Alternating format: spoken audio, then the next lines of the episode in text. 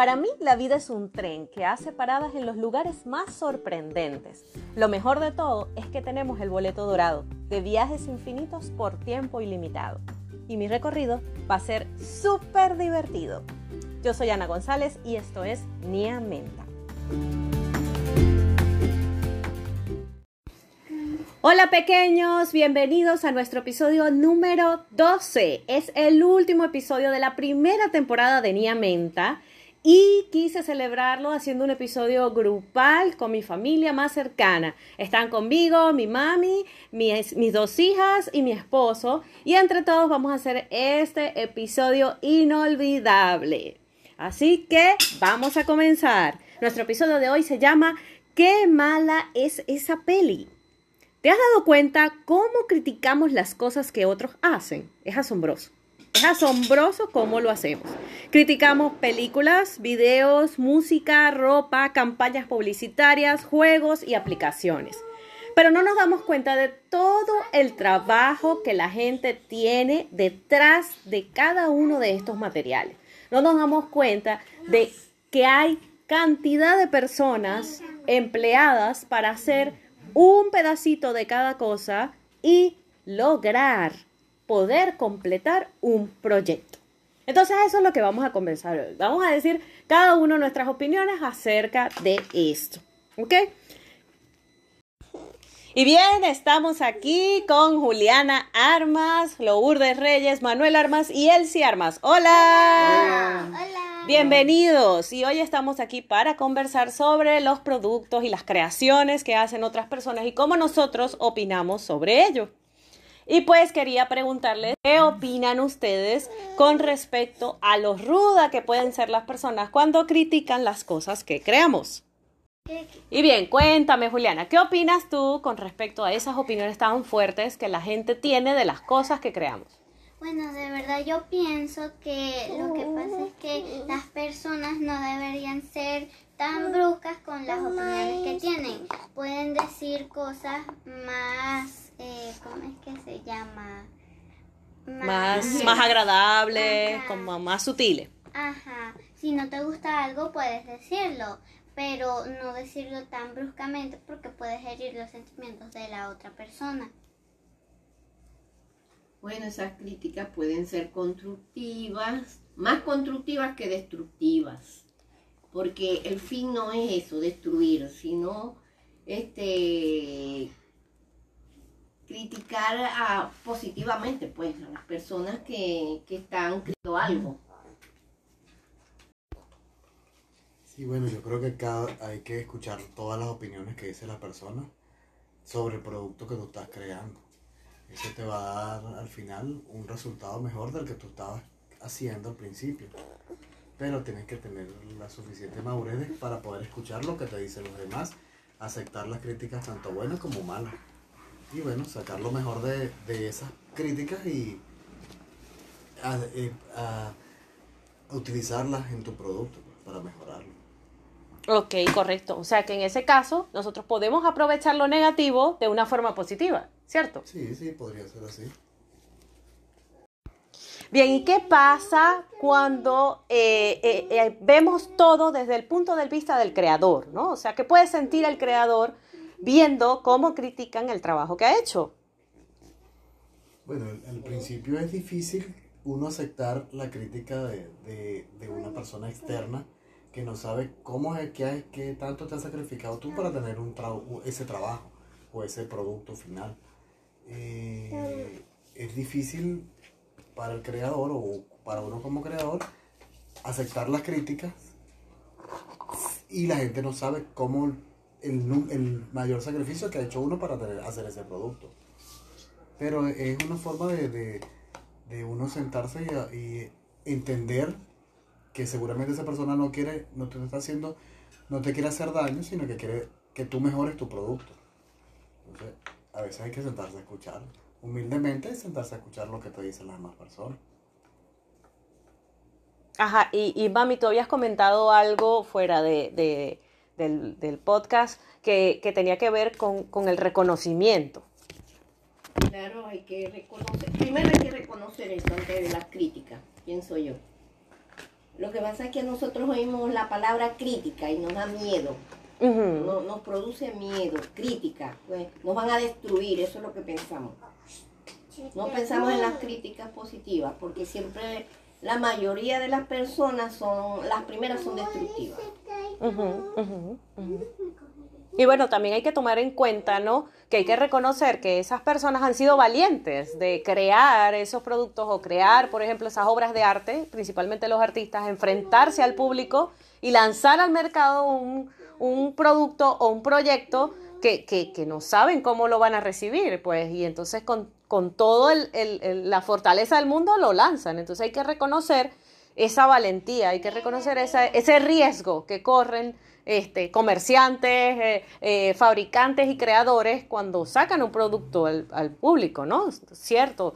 Este, entonces tendríamos que, que, que, no sé, Sí, yo creo que Eh, bueno, tendríamos que te- sentir epa- empatía porque tú tienes que ponerte en los zapatos de la otra persona porque tú no sabes la- el esfuerzo que ha tenido la persona, el trabajo que, que ha tenido las personas o la persona que ha hecho el producto, el libro, la película, lo que sea.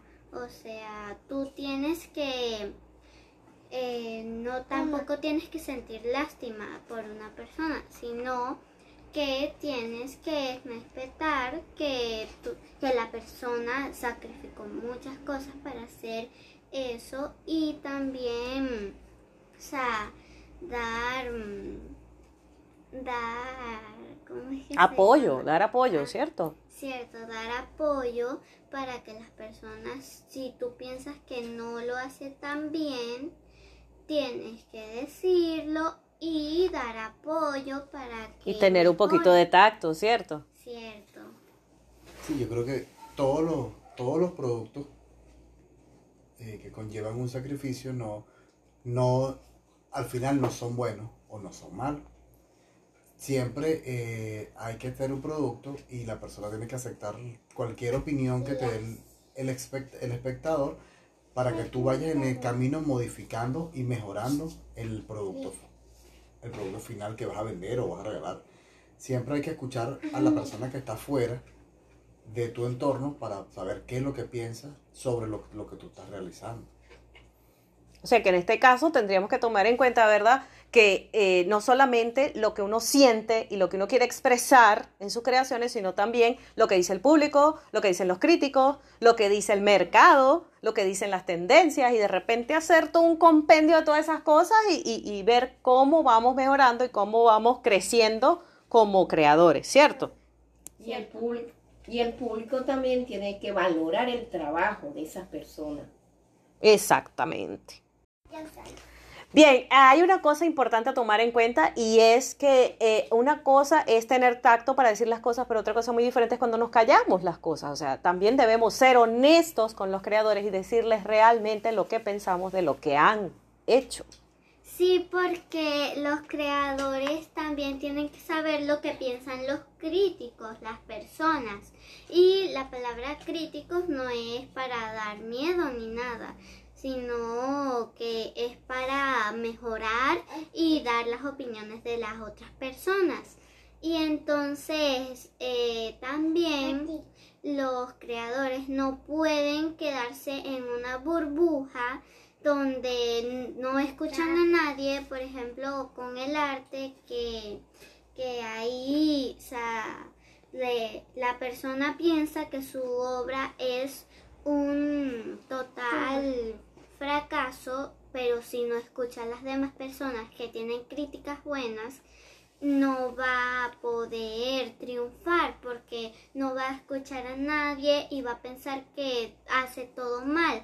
Pero si hay, si lo que piensa la persona es que su obra es súper majestuosa y es de lo mejor, entonces si no escucha a las demás personas tampoco podrá triunfar porque se va, va a quedar así, yo soy la mejor persona del mundo, mis obras son de lo mejor y nadie va a querer. Y eso no le permite mejorar, no le permite crecer ni que su obra sea realmente esa obra maestra que está buscando, ¿cierto? Claro, no, no, y tampoco te puedes dedicar a, a escuchar todo lo que Sí. dice un merchante o un curador de arte, ya que ellos dirigen la obra como tal a su tipo de mercado, a su tipo de gustos, y siempre van a tener una crítica, tanto buena como mala, de tu trabajo. Y tú tienes que tomar esa crítica para mejorar la obra y seguir pintando mejores cosas. No porque la persona tenga un poquito de currículum, o sea, que haya expuesto en otro país o haya ganado un premio, sea la- el mejor artista o sea la mejor obra. Eso está en el punto de vista del espectador, que puede comprar o no puede comprar tu obra, pero te- él te habla de- del trabajo como tal.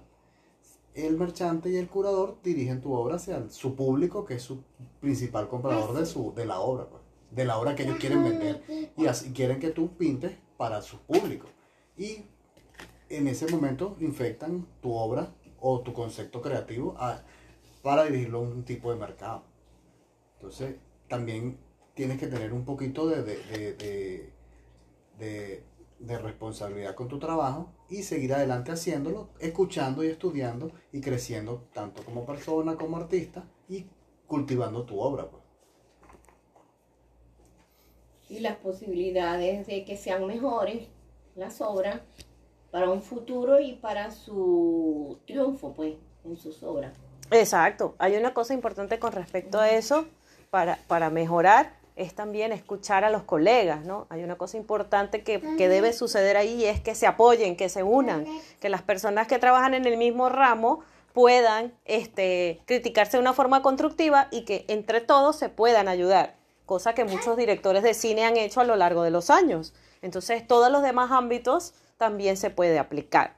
Y con los cantantes también pasa eso. Tal cual, los músicos, que- Sí, y tienen- muy Tienen bien. que ser originales. o sea, Ajá. Original con su trabajo y no todas las copias son buenas, ni todo lo que te copias se vende. Tienes que ser original con tu trabajo y de, de, de demostrarte a, a ti que lo que estás haciendo a la gente le gusta. Cuando consigues ese camino empiezas a seguir por ese, por ese sendero, pues seguir pintando lo mismo o eh, confeccionando lo mismo o siendo las mismas piezas, pero después que has eh, hecho muchas pruebas para seguir un- un solo camino.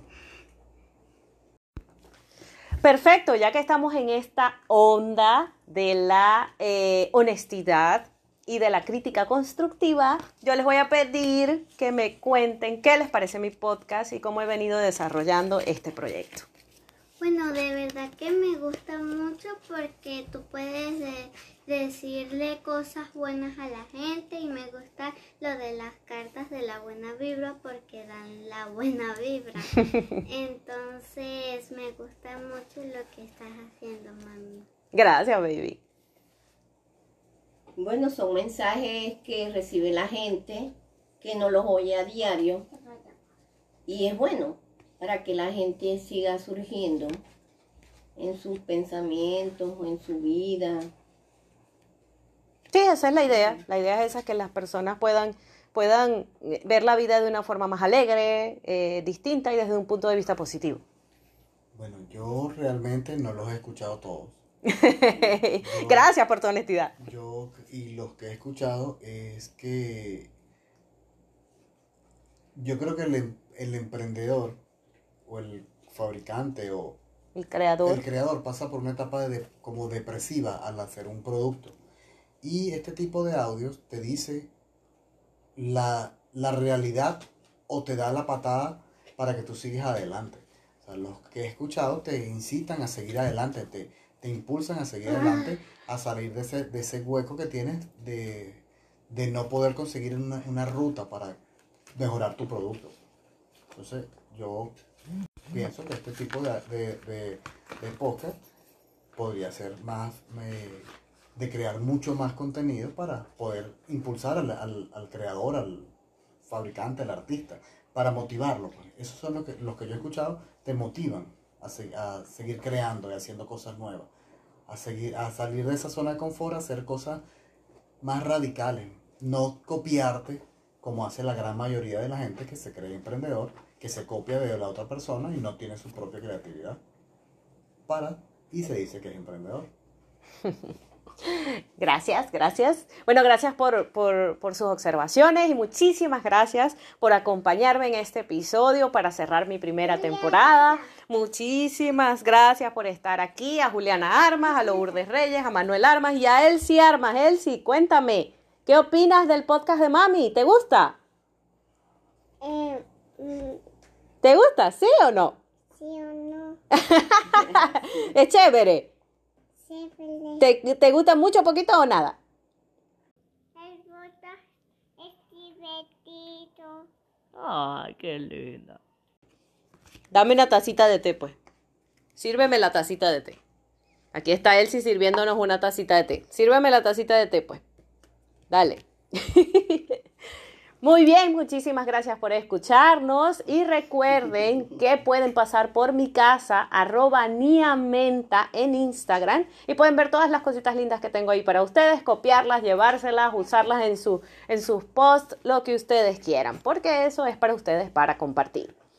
Nosotros llegamos a ustedes en este espacio gracias a las maravillosas personas que crean uniformes, bolsos y carteras en la marca Come Flor. Y pueden encontrarlos en su web www.vivecomeflor.com o en cualquiera de sus tiendas físicas en Valencia, Estado Carabobo, acá en Venezuela. Muchas gracias por escucharme y recuerden que siempre tienen la posibilidad de tomarse una tacita de té. Y si es de menta, mucho mejor. Bye bye.